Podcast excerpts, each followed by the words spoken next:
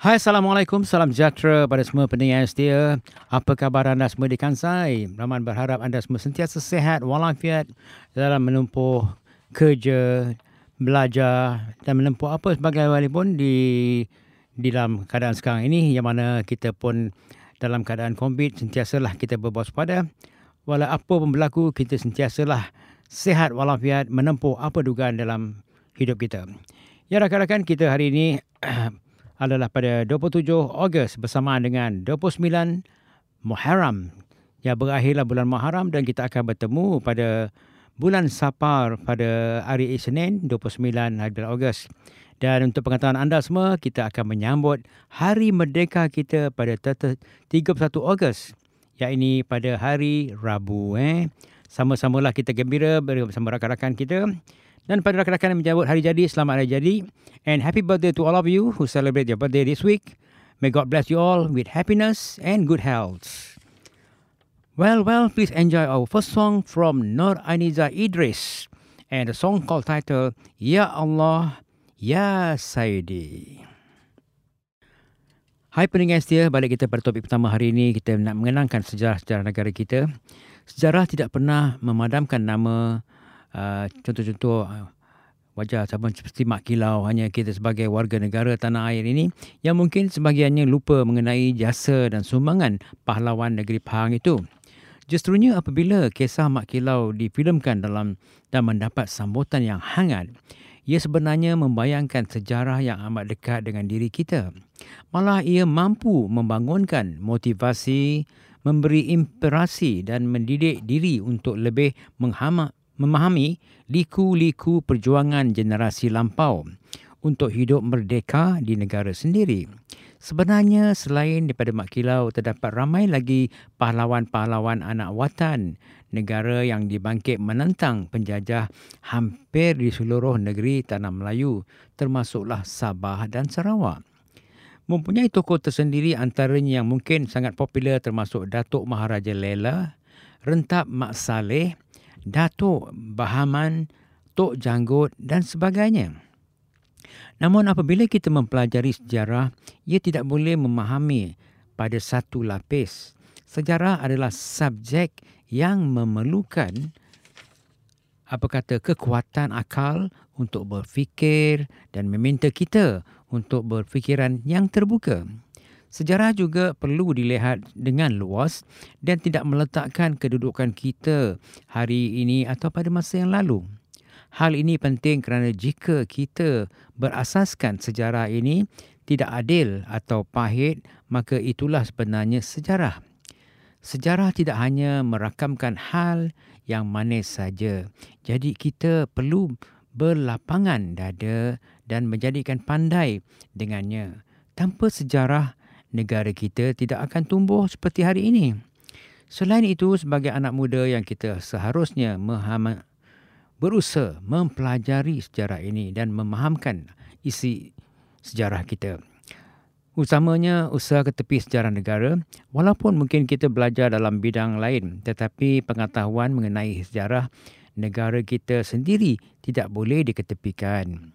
Ini bagi memastikan kita tidak lupa dan tidak ditipu oleh sejarah rekaan yang dibuat oleh pihak yang berkepentingan. Sebelum ini, media melaporkan mengenai naratif sejarah negara masih dikuasai oleh pandangan dan kajian daripada orang-orang barat.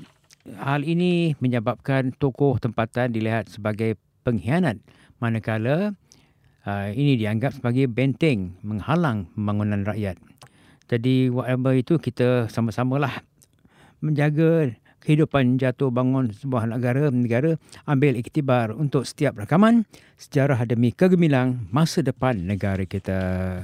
Syabas kita ucapkan pada anak-anak muda yang berjaya mempelajari sejarah ini. Ya rakan-rakan, apa kata dengan lagu seterusnya daripada Spider, Crying in the Rain dan diikuti oleh XPDC dengan lagu Langsung Tak Paham. Ya, pendengar setia anda telah dihiburkan daripada Spider dan juga XPD, XPDC tadi. Ya. Diharap anda telah terhibur dengan lagu-lagu tersebut. Ya, balik kita seterusnya pada topik yang kedua. Nak cerita sedikit tentang bagaimana Melayu Islam menjadi model politik muda dieksploitasi dalam mengekalkan karir belalan dalam hal ini di mana Dr. Mahathir jelas kembali kepada elemen Mahathir Mahathirisma yang menggunakan nasionalisme dan Islam sebagai model.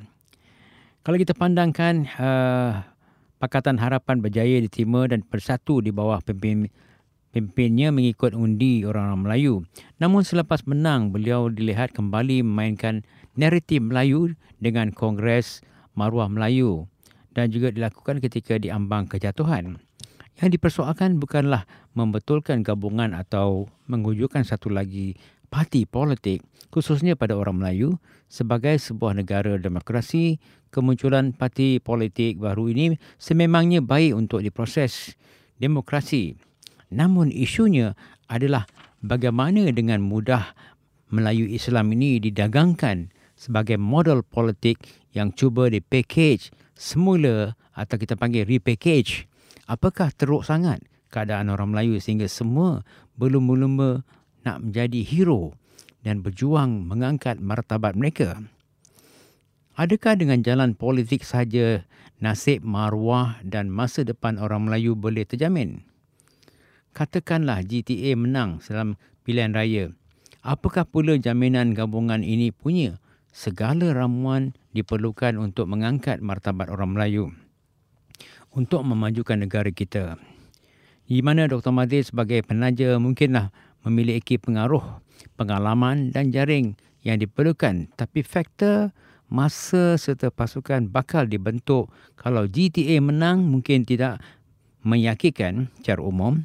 Mungkin gabungan ini hanya boleh memperkayakan lagi rencah politik Melayu dalam kontes pilihan raya. Namun secara realistik untuk memenangi dan menambatkan hati pengundi bukan saja kelompok Melayu malah bukan Melayu jelas sukar. Terdapat tiga halangan utama untuk melakukan pertama memecahkan tembok psikologi pengundi Melayu sebagai gabungan baru. Halangan psikologi mengundi Melayu yang rata-rata status quo, sentimental dan kontroversi dengan perubahan mendadak masih sukar diubah. Sebagai orang lama dalam politik, yang pernah memimpin parti terbesar orang Melayu, Dr. Mahathir tentu tahu perkara ini namun perkara parti lebih kukuh dengan orang Melayu yang jelas sukarnya.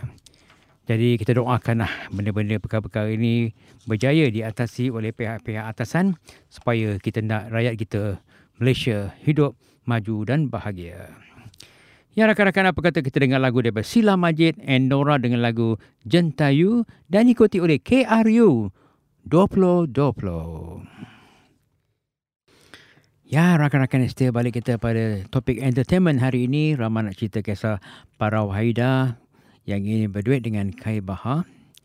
Jika diberi pilihan penyanyi jolokan Kajol Malaysia Farah Wahida memiliki untuk berduet dengan Kai Baha. Farah Wahida menyempatkan penyanyi lagu Luluh itu bukanlah sekadar popular, malah memiliki bakat besar dan boleh pergi jauh dalam bidang seni. Soalannya, keinginan berduit dengan artis baru atau budak baru nak UP antara yang diajukan kepada beliau. Saya perhatikan tidak semua penyanyi yang bakat digilap menerusi aplikasi media sosial tidak berkualiti. Ada yang bagus termasuklah Kai. Malah ada yang ramai penyanyi sengkatan Kai boleh menyanyi dengan baik. Namun jika diberi peluang dengan kolaborasi, uh, beliau pilih Kai. Sebab mengenai Kai daripada aplikasi Semoleh dan pernah berduet bersamanya. Walaupun ia pilih penyanyi lagu Aku Tak Sampurna yang dijadikan runet bunyi drama demi siaran TV OK. Dan katanya Kai juga penyanyi uh, BBNU baru yang memiliki vokal yang bagus malah menunjukkan peningkatan ketara sejak mula diperkenalkan sehingga dewasa ini. Para Wahida menganggap lagu Aku Tak Sempurna sebagai buah tangan terbaru sekaligus membuktikan survival seni masih bernyawa. Penyanyi yang popular menerusi lagu Jangan Tanya Aku Lagi menganggap Kai mempunyai tona suara yang sedap Sayang, bayangkan jika ada rezeki berduit dengannya, kemungkinan vokal kami boleh diadunkan dengan baik. Tetapi ini hanya sekadar angan-angan katanya. Jika jadi kenyataan, sesuatu yang cukup mengembirakan bagi beliau, Aku Tak Sempurna ciptaan Azlan dan juga The Typewriter karya berkenaan direka khas mengikut jalan cerita drama terbitan produksi Ilasa Vision Sendirian Berhad. Dan juga kalau kita pandangkan beberapa perkara yang lain, uh, aku tak sempurna sebagai keinsafan kepada apa yang diusahakan dahulu, malah beliau percaya apa karya yang dijadikan Runet Bunyi itu adalah satu promosi terbaik kerana lagu akan disiarkan di kaca TV dengan kadar lebih kerap. Para Hafida dan juga lagu tak sempurna dianggap sebagai buah tangan terbaru. Dan juga inilah perkara yang sungguh mengembirakan dan bercerita lanjut mengenai lagu Aku Tak Sempurna ini, para Hafida berkata ia mengenai kehidupan manusia yang tidak pernah sempurna sebagai komposer uh, memahami perkara, perkara itu dan penyanyikan kehidupan manusia yang tak sempurna itu. Jadi kita ucapkan taknya pada para Haida. Mudah-mudahan cita-citanya akan berjaya.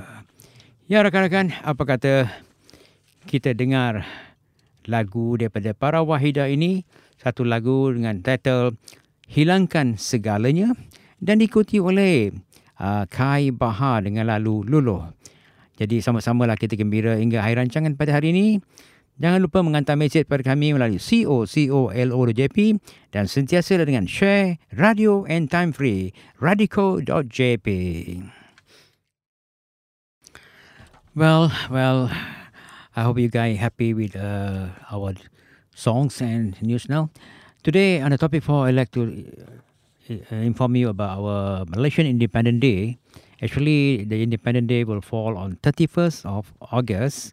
That'll be next week on Wednesday.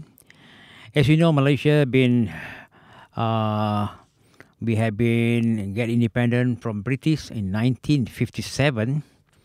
Where before that, of course, we was under Portugal and in Japan for Japanese colony for three years, and also lastly was under British. Malaysia Independent Day, uh, also known as National Day. In Malay, we say Hari Merdeka in Malay, and observed on August 31st and commemorate the Malayan Declaration of Independence, 31st August 1957. It defined Article uh, 160 of the Constitution of Malaysia as the official Independent Day when it gained the, its freedom from the British colonies administration. Usually, the celebrations start from beginning of August with the various program and national competition, owing the celebration of the month of August, also known as the National Month. So, if you the history of Independent Day, the effort for the Independent Day of Malaysia were headed by the first Malaysian Prime Minister Tengku Abdul Rahman he led a delegation of ministers and political leaders of Malaya to negotiate with the British for the independence.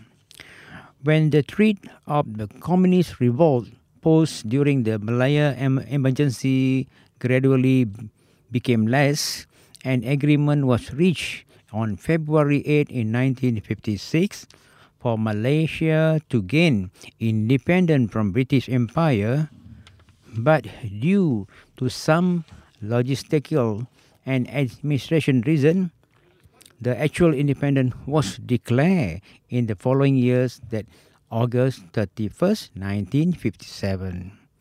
So on the night of August 30th, 1957, the crowd gathered at Merdeka Square in Kuala Lumpur to, to witness the handover of power from the British as the stroke of midnight, the Union Jack, the square was lowered down, and the new flag of Malaysia was raised up as the national anthem Negaraku was played.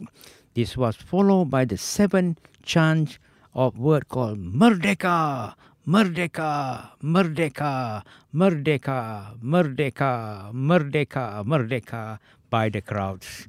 Why wonderful Independent Day of Malaysia. Well, thanks God, we have lucky. Everybody live happily in Malaysia. So please come to Malaysia during this August month to enjoy the Happy Merdeka Day. Please enjoy our song from Sudirman called 31st August. Ya, rakan-rakan setia, biar anda terhibur dengan lagu-lagu hari ini yang mana raman pun dalam semangat merdeka. Eh. Kita pada 31 Ogos ni kita menyambut hari kemerdekaan kita. Jadi sama-sama lah kalau boleh rakan-rakan pelajar-pelajar kita get together. Uh, kita berjumpa satu sama lain menyerikan hari merdeka kita di Kansai. Eh. Kalau dapat dapat berhubung dengan Tourism Malaysia, mendapat sedikit bantuan, daripada rakan-rakan kita menyerikan Hari Merdeka kita. Ya rakan-rakan jangan lupa menghantar mesej kami kepada kami melalui co.co.lo.jp dan sentiasa dengan share radio and time free with radiko.jp anda boleh dengar uh, dalam beberapa minggu rancangan ini dengan tidak kira masa yang mana-mana yang sesuai untuk anda. Ya rakan-rakan, sentiasalah menjaga kesihatan anda. Sungguh pun kita rasa boleh tak boleh pun tapi wa'imah kita menjaga kesihatan dengan baik. Mudah-mudahan kita dapat sihat walafiat. Dan pada pelajar-pelajar sentiasa rajin belajar dan berjaya dan sentiasa kontak dengan keluarga anda. Hidup bahagia. Sama-sama menyambut hari merdeka pada 31 Ogos bersama-sama. Apa kata kita dengar lagu akhir kita daripada Yuna? Satu lagu Malaysia yang cukup popular. Title Malaysia Truly Asia by Yuna. We see you next week. Bye bye